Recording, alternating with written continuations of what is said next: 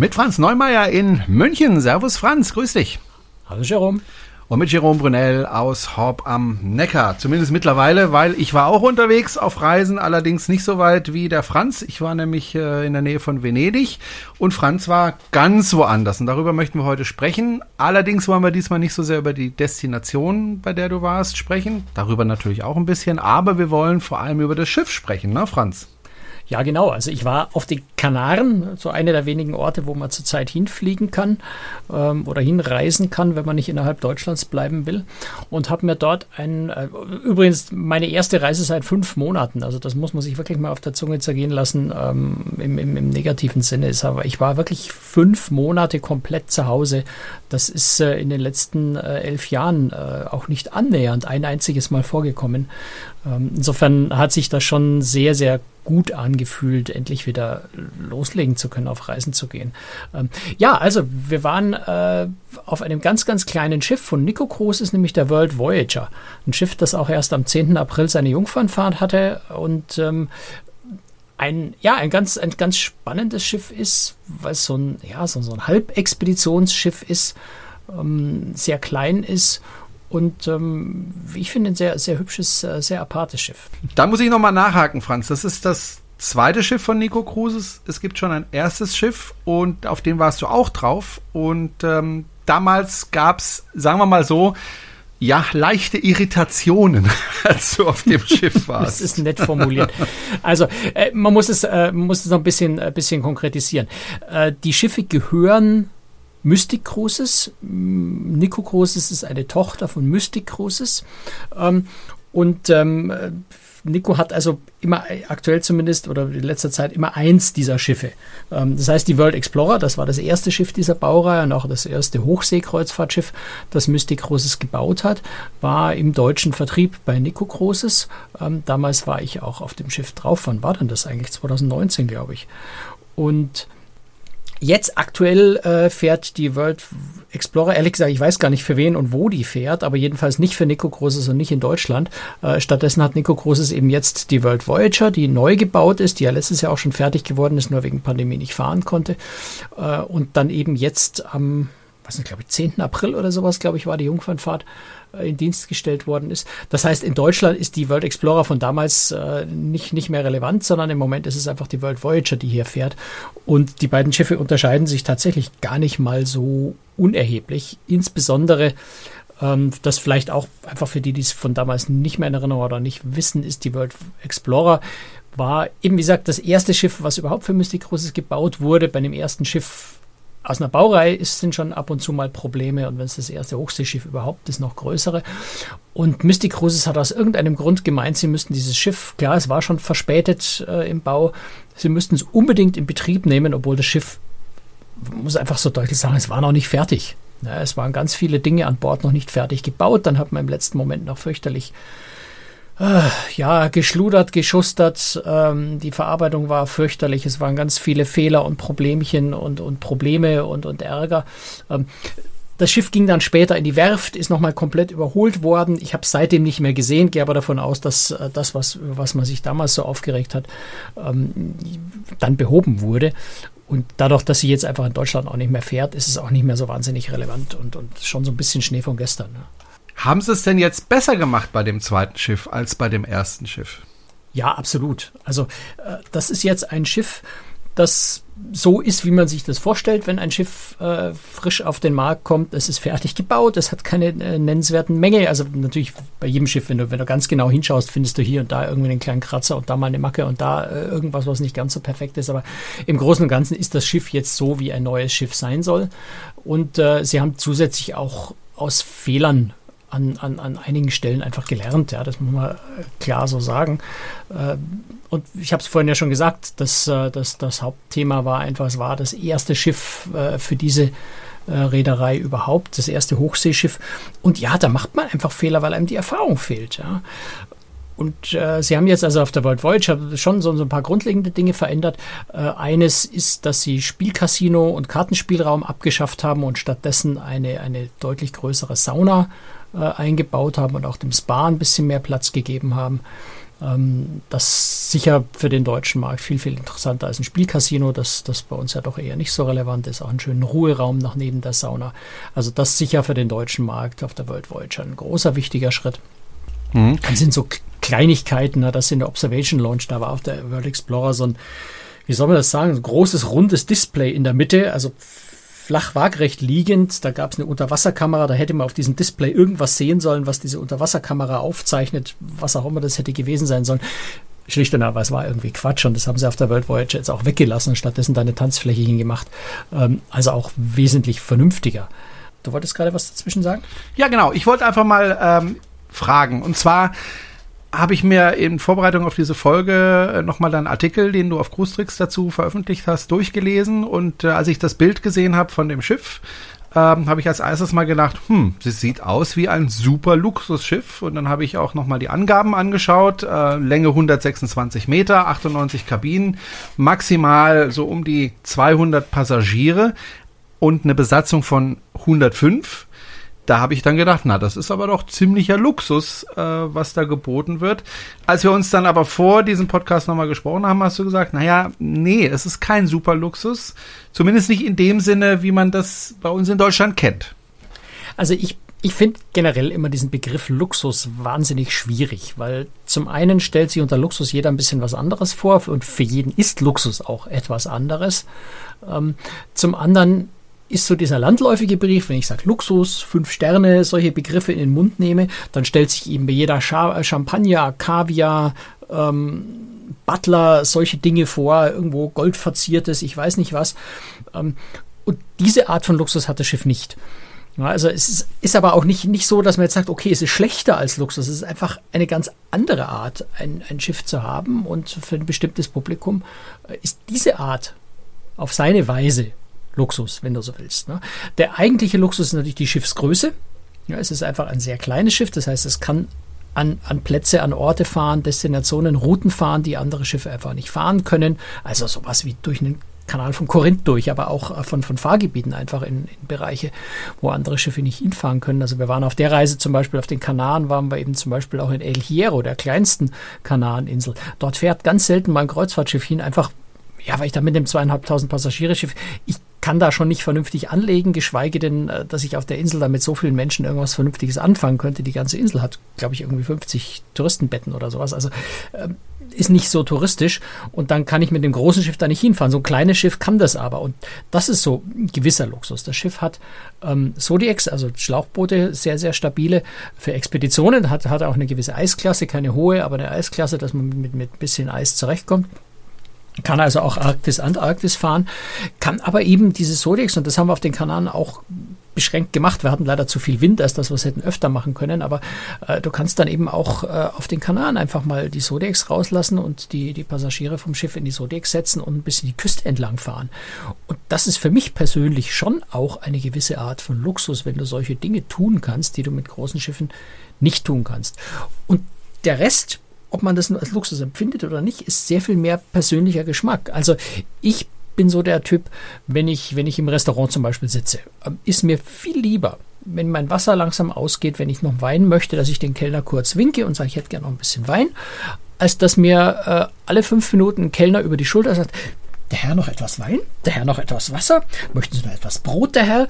Ähm, das ist so das, was, was auf, auf Luxus im eigentlichen Sinne, man erwartet, dass die Crew ständig um einen rumspringt und einem die Wünsche von den Augen ablässt. Für mich persönlich ist es mehr Luxus, wenn ich meine Ruhe habe, in Ruhe mein Abendessen genießen kann. Auf der World äh, Voyager übrigens auch wunderbar in dem, in dem ähm, Restaurant nach hinten draußen im Freien mit Blick ins Kielwasser. Ist echt toll, aber wenn mir da alle zwei Minuten mich jemand nach Brot, Wasser, ich weiß nicht was fragt, dann, dann kann ich das ja gar nicht genießen.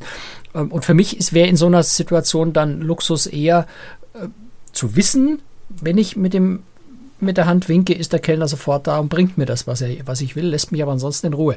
Aber das empfindet eben jeder anders und erwartet jeder anders, was das Thema Luxus angeht. Deswegen mag ich diesen Begriff eigentlich auch gar nicht. Gut, dann versuche ich es mal auf, von der anderen Seite. Äh, kleine Schiffe heißt meistens aber auch große Preise. Äh, wie ist es bei Nico?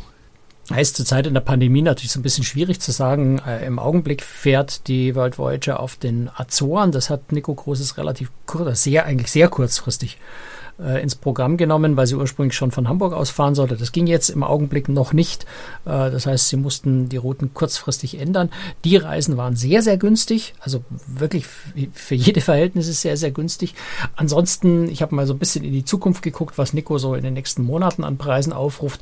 Bist du bei äh, Tagespreisen ab etwa 300 Euro. Das ist natürlich kein Schnäppchen mehr, ist aber weit entfernt, äh, weit entfernt noch von dem Mapag-Lloyd, die eher so das Doppelte aufrufen und mehr.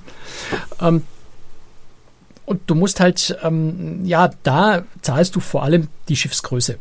Ja, weil da entstehen die Hauptkosten. Du hast natürlich einen Kapitän, der hat, haben wir schon öfter gesagt, ne? du hast einen Kapitän, der hat ein Gehalt und der kostet im Prinzip bei einem 6000 Passagiereschiff dasselbe wie bei einem 200 Passagiereschiff. Ähm, das heißt, du hast bei einem kleinen Schiff höhere Grundkosten und die muss der Passagier auch bezahlen, unabhängig davon, ob jetzt da äh, Kaviar, Champagner-Luxus herrscht oder nicht. Insofern äh, ist es so ein bisschen relativ. Aber klar, es ist 300 Euro pro Nacht sind jetzt nicht, nicht billig. Das ist kein Schnäppchen, wenn man so. Also es ist preiswert, wert, aber es ist nicht billig, sagen wir so. Lass uns mal äh, zunächst über die Kabinen sprechen. Es gibt insgesamt 98 Kabinen, ich vermute in verschiedenen Kategorien. Sind die alle ähm, Außenkabinen oder gibt es auch Innenkabinen? Bin mir, jetzt, bin mir jetzt nicht 100% sicher, aber ich glaube, wir haben alle Kabinen angeguckt und da war keine Innenkabine dabei. Ansonsten Carmen ist im Publikum, ich weiß nur, sie hat kein Mikro, deswegen kann sie nicht auf die Bühne kommen. Äh, falls es Innenkabinen geben sollte, schick mir schnell eine WhatsApp, dann sehe ich es. Ähm, nein, ich denke, es gibt keine Innenkabinen, das sind also alles zumindest Außenkabinen. Ähm, also es gibt die Explorer-Kabinen, doch genau, die Explorer-Kabinen, das sind die kleinsten, also die niedrigste Kabinenkategorie und die haben ein, ein relativ großes, oder Expeditionskabinen so, die haben ein relativ großes Fenster, also kein, kein wirkliches Bullauge. Carmen schreibt gerade nochmal zur Bestätigung, also keine Innenkabinen.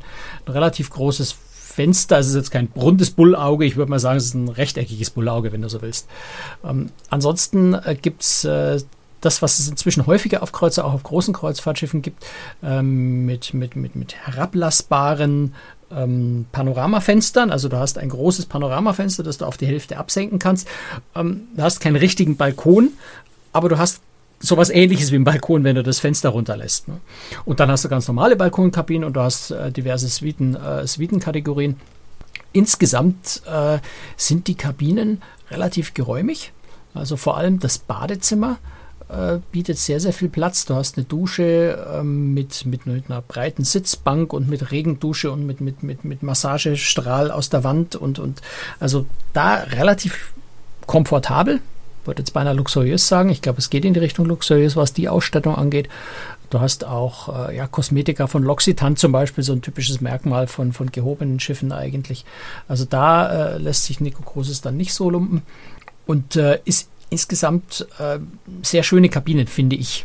Du kannst immer irgendwo noch sagen, gut, Schrankplatz äh, war auf der World Explorer sehr schwierig, ist jetzt auf der World Voyager deutlich besser gelöst, weil einfach das Verhältnis zwischen liegenden Kleidern und hängenden Kleidern deutlich besser äh, gelöst ist. Also hast du einfach mehr Platz jetzt auch um Kleider hinzulegen. Da war auf der World Explorer fast gar nichts. Ähm, und ähm, ansonsten habe ich mich sehr wohl gefühlt in den Kabinen. Das, die Betten sind ein bisschen schmal, finde ich. Ne? Also 80 Zentimeter pro, pro Person. Ähm, da ist auf dem internationalen Markt ist, ist eher so ein Meter der Standard in etwa. Aber das sind, das sind Kleinigkeiten. Ansonsten äh, kann man sich da sehr wohlfühlen. Und ich nehme an, technisch gut ausgestattet, also mit Anschlüssen für das Telefon, fürs Laptop und so weiter. Ja, ja, also du hast äh, USB am Bett und nochmal separat. Du hast äh, Steckdosen, die auch schöne Kombi-Steckdosen, die kommen inzwischen Gott sei Dank auch immer mehr in Mode bei Neubauten, dass du nicht mehr die Wahl, äh, also nicht, nicht mehr wählen musst zwischen amerikanischer und europäischer Steckdose. Das sind so kombinierte Steckdosen, wo beide Stecker reinpassen. Das ist sehr praktisch. Also Adapter muss man da keine groß mitnehmen. Das ist ja ein relativ kleines Schiff. Um, das heißt, da ist ja nicht so wahnsinnig viel Platz auch für ein Unterhaltungsprogramm. Gibt es das überhaupt? Also gibt es da ein Theater oder ähnliches? Naja, also ein kleines und, und im Wesentlichen Expeditionsschiff, da kann man in, in der Tat, äh, ist, ist Entertainment auch nicht so sinnvoll, ja, weil da steht ja die Destination sehr viel stärker im Vordergrund. Und du hast äh, ein, ein Auditorium, also einen ja, Hörsaal, das ist gar nicht mal so unähnlich einem kleinen Hörsaal, wenn man so will, äh, für, für Vorträge, ne, also mit Leinwand, mit, mit, mit einer kleinen Bühne, mit einem Rednerpult äh, und, und Sitzplätzen, von denen man überall aus schön sieht. Das ist ja gerade so in Expeditionsfahrgebieten äh, sehr sinnvoll, was da ja tägliche Expertenvorträge und solche Dinge gibt. Auch auf den Kanaren hatten wir jetzt einen Vortrag von, von einer landeskundlichen äh, Lektorin, die uns immer ein bisschen was über die Insel erzählt hat. Und ansonsten hast du Du hast zwei Launches mit jeweils einer Bar, also eine Observation Bar mit einem wunderschönen, ja, so 270 Grad Rundumblick nach vorne und zur Seite raus mit einer Bar und du hast unten die, die Main Launch äh, auf Deck 4 äh, mit, mit Fenstern, natürlich Panoramafenstern zur Seite raus mit einer Bar.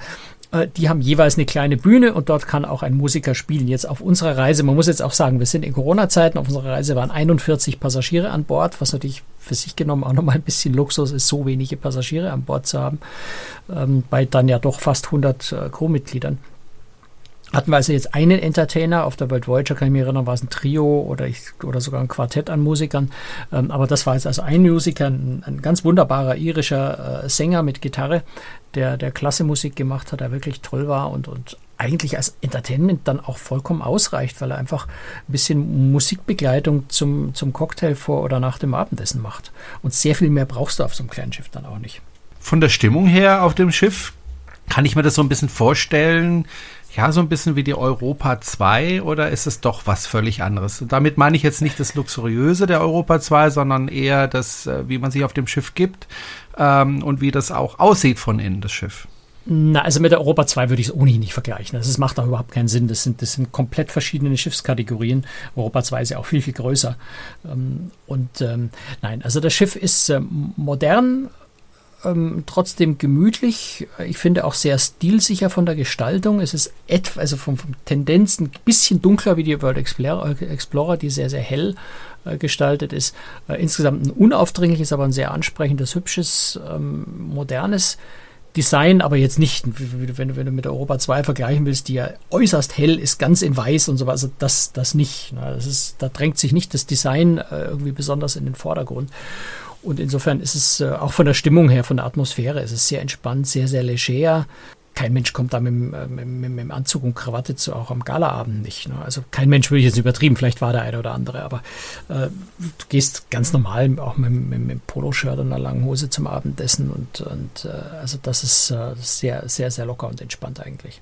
Hm, was gibt es für ein Konzept äh, an Bord für, für Getränke? Ähm, und für das Essen ist das alles inklusive oder gibt es da Pakete oder ähm, muss man die Getränke alle bezahlen oder wie ist das da geregelt? Hm.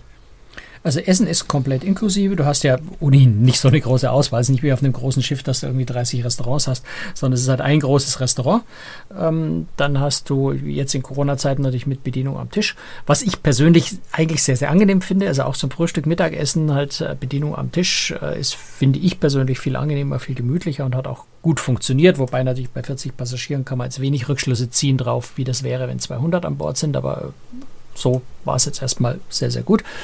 Ähm, dann hast du am Pool oben noch einen, einen, einen, einen ja, wie soll man das sagen, so Grill-Snack. Also da gibt es Tacos und, und, einen super leckeren Burger und, und Pizza, die ziemlich gut war und, und ähm, so ein paar, ich glaube, einen gegrillten Lachs und sowas haben sie da oben noch. Also so auf die Schnelle äh, kannst du auch am Pool bei schönem Wetter draußen noch was essen. Und das war es dann ja auch schon mit Essen. Es gibt noch eine in der Nähe von der Rezeption eine Kaffee-Tee-Wasserstation. Also da hast du okay, Tee, Kaffee äh, aus dem Automaten, die verschiedenen Varianten und ähm, Trinkwasser, also gekühltes, stilles, warmes, stilles oder, oder zimmerwarmes, stilles und Sprudel, was du dir selber in, in Flaschen abzapfen kannst. In der Kabine stehen auch Nico. Flaschen, die du dann dir mitnehmen darfst nach Hause oder halt auf einen Landausflug oder du bringst dir deine eigenen Flaschen mit. Dort sind auch immer kleine Snacks noch, wenn man zwischendrin unbedingt noch Hunger hat. Also Essen ist komplett inklusive, äh, Getränke sind extra zu bezahlen, also Wasser am Tisch ist äh, inklusive. Ansonsten bezahlst du die Getränke separat. Die Preise sind aber sehr, sehr moderat. Also da kann man wirklich äh, überhaupt nichts sagen. Und ähm, warte, lass mich mal hier kurz, ich habe die Preise nicht ganz genau im Kopf, aber ich finde sie bestimmt ganz schnell. Auch hier, Cola, äh, 0,2, 2,20 Euro. Es ist kein Schnäppchen, aber es ist auch nicht furchtbar teuer. Ähm, du hast ein Espresso für 1,80, ein Cappuccino für 2,50 im Restaurant, ne, bei einer Kaffeestation ist das kostenlos. Ähm, 0,3 Becks Bier für 3 Euro. Also so die Dimensionen. Cocktail kostet 7,20 Euro die meisten. Das kostet auf amerikanischen Schiffen das, oft das Doppelte und dann kommt auch nochmal 18 oder 20 Prozent Trinkgeld obendrauf, was hier auch nicht ist. Also automatisches Trinkgeld auf, auf Getränke gibt es hier nicht. Ähm, wenn du jetzt die Getränke nicht einzeln zahlen willst, obwohl ich beinahe sagen würde, bei den Preisen lohnt es sich kaum, Getränkepaket zu nehmen. Äh, Gibt es auch zwei Getränkepakete. Du kannst für 29 Euro, da ist dann äh, noch ein Hauswein und Bier, äh, wenn ich es recht im Kopf habe, äh, inklusive und, und die alkoholfreien Getränke. Und für 49 Euro kriegst du ein Paket, wo nahezu sämtliche Alkoholiker und, und, und ja, Wein und, und alles Mögliche inklusive ist. Wobei man auch sagen muss, gleich schon bei dem kleinen Paket für 29 Euro, die enthaltenen Hausweine, die sind richtig gut. Also das sind Weine, die du jetzt bei uns im Handel so für 4,50 Euro, 5 Euro ungefähr kriegst. Es ist Rosé, Rot und Weiß und du hast die Auswahl immer zwischen zwei verschiedenen. Einer von den beiden ist einer aus Portugal. Wir haben vorhin schon mal erwähnt, Reederei ist Mystic Groß, es ist eine portugiesische Reederei. Die legen da auch äh, Wert drauf, dass du dann einen sehr, sehr ordentlich, also es ist wirklich, uns hat der wirklich gut geschmeckt, ein sehr, sehr ordentlicher Hauswein, ähm, auch aus Portugal jeweils hast. Der ist bei dem Getränkepaket bei dem, äh, ja, bei beiden schon inklusive. Kostet aber auch so das Glas 0,2, glaube ich, 4,50 Euro oder sowas. Das ist auch wirklich ein sehr, sehr, sehr, sehr fairer Preis. Okay, und die Getränkepakete pro Tag wahrscheinlich, ne? Ja, ja, klar. Das sind die, die Getränke, ja. ja. Sollte man dazu sagen, aber ja, logisch. Das sind die Preise pro Tag. Lass uns mal über das Essen sprechen an Bord. Ähm, welches Niveau wird denn da geboten? Ähm, ja, Essen ist immer wahnsinnig schwierig, wenn man, wenn man fragt, ist es gut? Ähm, auch da hast du halt wahnsinnig unterschiedliche Ansichten. Ähm, ich fand das Essen ja sehr gut. Was man äh, dazu anmerken muss, ist es sicher die, die, die Foodkost, also die, ähm, das, was der Koch als Budget zur Verfügung hat, ist jetzt sicher nicht unglaublich hoch. Na, ist sicher weit entfernt von dem, was, wenn wir vorhin schon beim Vergleich mit Hapag-Lloyd waren, Hapag-Lloyd ein Food-Budget hat. Aber, also das heißt, du hast keine furchtbar teuren Fleischsorten oder irgendwie sowas ähm, auf der Karte. Äh, aber das, was der Koch zur Verfügung hat, das kocht er wirklich lecker. Ähm, und es war, war, war ein wirklich gutes Essen, kann man nicht anders sagen. Hat sehr, sehr gut geschmeckt. Ähm, wunderschön angerichtet. Ne, immer so mit S-Bahn-Blümchen drauf und, und Farbtupfern und also wirklich sehr, sehr viel Mühe gegeben beim Anrichten. Ähm, zum Teil auch sehr, sehr viele verschiedene Beilagen. Also man merkt, das ist sehr aufwendig in der, in, in der Herstellung letztendlich dann auch. Auch da wieder bin ich mir nicht sicher oder weiß ich nicht, wie das ist, wenn 200 Passagiere an Bord sind, aber jetzt äh, mit, mit unseren 40 Passagieren oder 41 Passagieren fällt es schon auf, dass, äh, dass, dass die Gerichte einfach wunderschön und detailreich angerichtet sind. Das Auge ist da ja auch ziemlich mit. Ähm, insofern äh, fand ich das Essen äh, durchaus sehr, sehr schön. Typisch deutsch, und da habe ich mich mit Metredi auch drüber unterhalten, typisch deutsch, das deutsche Publikum erwartet in der Regel einen durchgebratenen Fisch. Ähm, das heißt, wenn du einen Fisch so haben möchtest, wie man es gerne in der gehobenen Küche hätte, nämlich glasig, dann musst du das dem Kellner bei der Bestellung einfach sagen. Ja, und dann gibt er das an die Küche weiter. Das habe ich dann nochmal ausprobiert und das kam dann auch wirklich. Der Fisch war dann absolut perfekt gebraten, schön glasig. Ähm, hat noch, noch mal so gut geschmeckt wie vorher. Ähm, das heißt, man muss da einfach so ein bisschen den Mund aufmachen, wenn man, wenn man gerade den Fisch äh, nicht ganz durchgebraten haben möchte. Ähm, aber die Küche macht das dann auch. Das heißt, so ein paar Sonderwünsche sind da durchaus auch möglich. Ist ja eine portugiesische Reederei. Merkt man das beim Essen auch ab und zu ein bisschen? Also du merkst es auf jeden Fall an den Tellern. Es sind nicht nämlich meistens keine weißen Teller, sondern äh, farbige Teller in, in schönem Design, das so, vielleicht so ein bisschen an Portugal erinnert. Ähm, du merkst beim Wein, die Weinkarte hat relativ viel portugiesische äh, Weine mit drauf und vorhin schon gesagt, beim Tischwein ist eben auch jeweils von, von allen drei Richtungen ein, eine portugiesische Variante dabei. Ansonsten nein, also der Chefkoch ist Deutscher ja, und insofern äh, wird der Koch der jetzt nicht bevorzugt Portugiesisch, äh, vielleicht hier und da mal leichter Einschlag. Also an einem Abend war das Essen eher ein bisschen italienisch ausgerichtet. Ähm, insofern könnte man jetzt nicht sagen, Portugiesisch geprägt, das sicher nicht. Lass uns mal äh, auch kurz zumindest über die Destination sprechen. Ähm, lass mich eine Sache ja? noch schnell anmerken, weil das finde ich ganz wichtig, weil das hat mich wirklich beeindruckt und macht mir persönlich halt auch sehr viel Spaß. Wir trinken beide gerne Cocktails und zwar gute Cocktails. Ich rede red nicht von Tequila Sunrise, sondern, sondern von anständigen Cocktails. Und da hat Nico Großes wirklich eine richtig tolle Barkarte. Und zwar wirklich mit ganz vielen äh, kreativen, auch eigenkreierten Cocktails, die da auf der Karte stehen, das, wo man in, der, in den sieben Tagen schon sich so ein bisschen Mühe geben muss, alle die durchzuprobieren, die man gerne probieren möchte.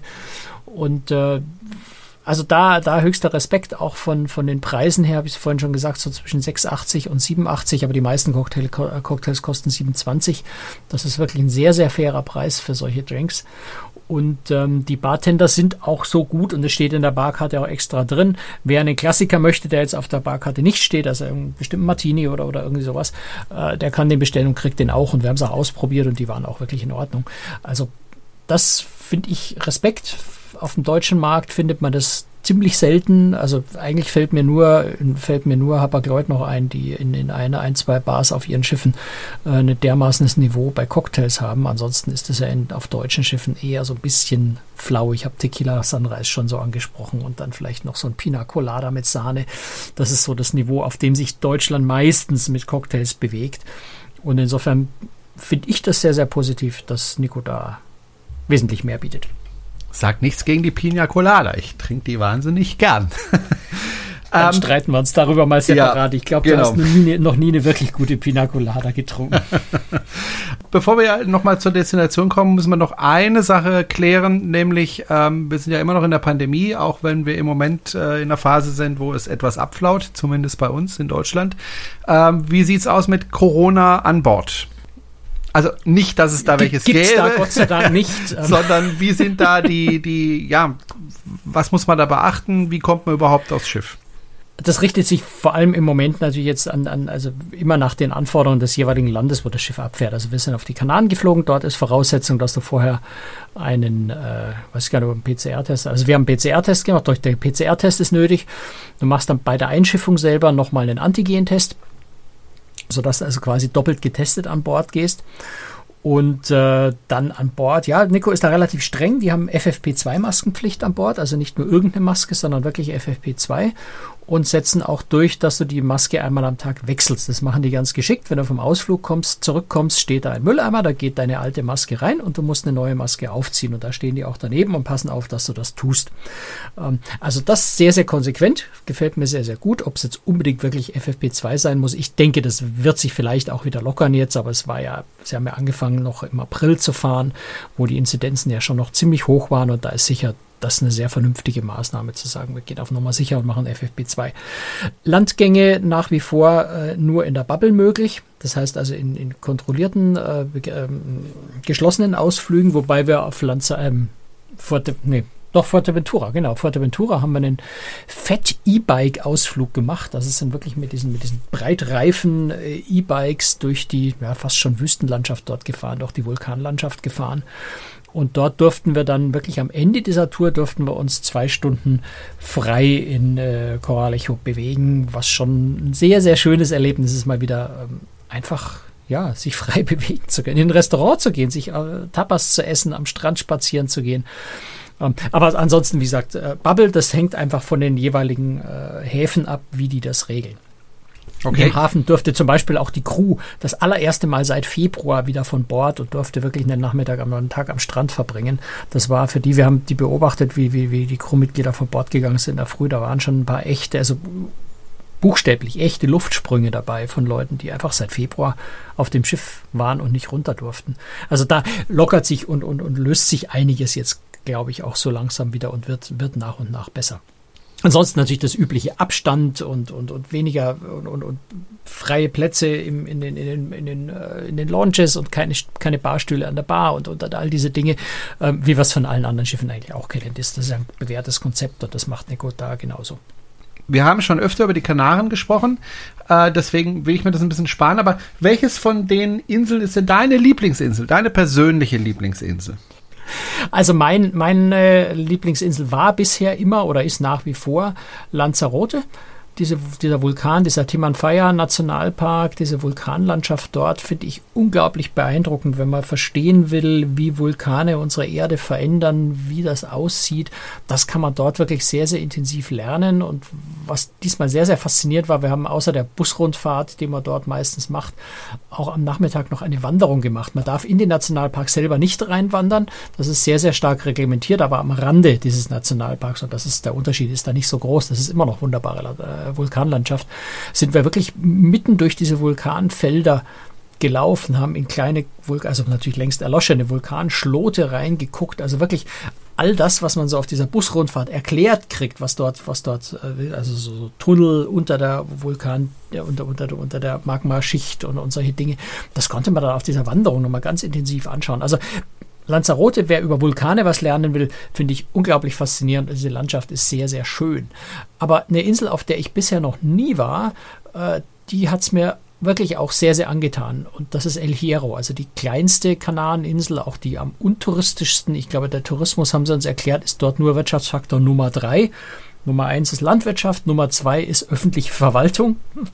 Ähm, und erst danach kommt auf El Hierro der Tourismus, was diese Insel natürlich ganz besonders schön macht, weil du keine Hotelburgen und all dieses Zeug hast, sondern sehr, sehr ländlich, äh, sehr, sehr landwirtschaftlich auch geprägte Insel. Und dadurch, dass sie sehr hoch ist, hat die auch sehr verschiedene Klimazonen. Also wir, wir sind dann mit, mit, dem Bus dann äh, ganz nach oben gefahren auf einen ja, Aussichtspunkt, von dem wir dann nichts gesehen haben, weil, weil dichter Nebel und Wolken waren. Aber da oben auf der Hochebene hast du eine Landschaft und ein, eine Atmosphäre, die erinnert eher so an, an Irland oder, oder an, Schottland, an schottisches Hochland oder sowas. Ähm, wohingegen du unten im, im, am, am, Ufer dann wieder eben Kanaren äh, Sommer und Wärme hast.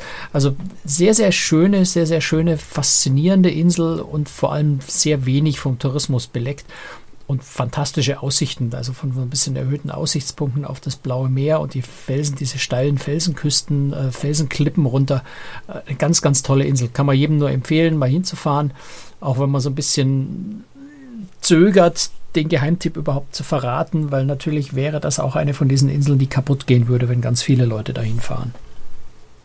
Mhm. Aber es ist auch nicht so einfach, dahin zu kommen, das muss man auch sagen. Insofern äh, ja, ist, glaube ich, die Gefahr zumindest im Moment nicht gegeben, dass es von Touristen überrannt wird, einfach weil die da gar nicht alle hin könnten. Okay. Interessant. So, wir zeichnen ja immer auf und äh, machen das meistens am Sonntagabend und übertragen das live in einer App, nämlich Clubhouse, die inzwischen nicht nur von iPhones ähm, benutzt werden kann, sondern eben auch von Android-Geräten. Also eigentlich können alle dabei sein. Wenn Sie dabei sein möchten, machen Sie es einfach im Clubhouse. Seien Sie bei der Aufzeichnung dabei, denn danach gibt es immer auch äh, eine Aftershow Party nenne ich das immer, äh, wo wir noch ein bisschen über die Themen reden, äh, im, die wir im Podcast behandelt haben, wo es auch ein bisschen Nachrichten noch zusätzlich gibt, einfach ein zusätzlicher Content. Den können Sie aber auch hören, wenn Sie ähm, uns ein bisschen äh, Geld spenden. Wie Sie das machen können, das finden Sie auf unserer Webseite auf großtricks.de. Und ich möchte mich an dieser Stelle mal ganz, ganz herzlich bedanken. Äh, ich hatte ja vor ewigen Zeiten gesagt, ich freue mich über Postkarten, wenn Sie unterwegs sind und uns mir oder dem Franz eine Postkarte schicken. Ähm, einer, der das besonders häufig macht, ist der Volker. Der ist äh, nämlich bei der Lufthansa beschäftigt und kommt sehr viel rum und schickt mir immer wieder Postkarten. Ein herzliches Dankeschön. Und wir haben uns unterhalten letztes Mal in dieser Aftershow-Party und der Volker hat dann mitbekommen, dass ich nicht nur auf Kreuzfahrten stehe, sondern auch ein Trekkie bin, also jemand, der gerne Raumschiff Enterprise äh, anschaut. Er auch. Und er hat mir was geschickt, ein Päckchen äh, mit so einer Plakette, wo die Macher ähm, von äh, Star Trek äh, aufgelistet sind. Sieht total toll aus, werde ich mir an die Wand hängen. Äh, und an dieser Stelle ein ganz, ganz herzliches Dankeschön. Ein paar Masken hat er mir noch mitgeschickt. Und ähm, ja, vielen, vielen lieben Dank, lieber Volker. Ähm, an dieser Stelle. So, wir machen Von jetzt Schluss. Vielleicht ganz schnell noch eine ja. Anmerkung zu Clubhouse, weil da gibt es nämlich auch noch mal wieder was Neues. Okay. Ähm, also neben der Tatsache, dass endlich alle unsere Hörer teilnehmen können, weil einfach Android auch äh, jetzt die App existiert. Äh, wer sagt ja, aber ich komme nach Clubhouse nicht rein, weil ich keine Einladung habe. Äh, sagt mir Bescheid, schickt mir über die Website, über großtricks.de einfach eine persönliche Nachricht. Inzwischen gibt es nämlich die Möglichkeit, dass man nicht nur persönliche Einladungen ausspricht, die man tunlichst eigentlich nur ausspricht an Leute, die man wirklich kennt, sondern es gibt auch die Möglichkeit, in Clubs einzuladen. In, ich weiß gar nicht, wie heißt das jetzt? Gruppenclubs? Ich glaube Clubs. Also wir haben bei Großtricks.de den Großtricks äh, Cruise Talk bei, äh, bei, bei Clubhouse und ich kann Leute direkt in diesen Club einladen. Und das ist dann genau wie eine, wie eine persönliche Einladung. Das heißt, auf dem Weg kommt ihr nach Clubhouse rein, wenn er dann sagt, ich möchte unbedingt und kann aber nicht, weil ich keine Einladung habe. Einfach eine E-Mail, dann schicke ich euch den Link und dann äh, funktioniert das. Genau. Gut. Franz, ich wünsche dir noch einen schönen Sonntagabend. Wir bleiben noch wir bleiben noch äh, ein bisschen da. Wir machen jetzt noch die Aftershow-Party und ähm, ja, ein paar Leute sind da, mit denen wir uns gleich noch unterhalten können. Ein paar Nachrichten gibt es noch. Ähm, wir haben also noch einiges zu besprechen. Ansonsten Dankeschön fürs Zuhören und wir hören uns in zwei Wochen wieder. Bis dann, Franz. Bis dann. Ciao. Servus.